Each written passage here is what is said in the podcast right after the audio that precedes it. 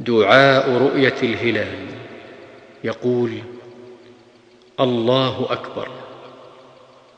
اللهم أهله علينا بالأمن والإيمان والسلامة والإسلام والتوفيق لما تحب ربنا وترضى.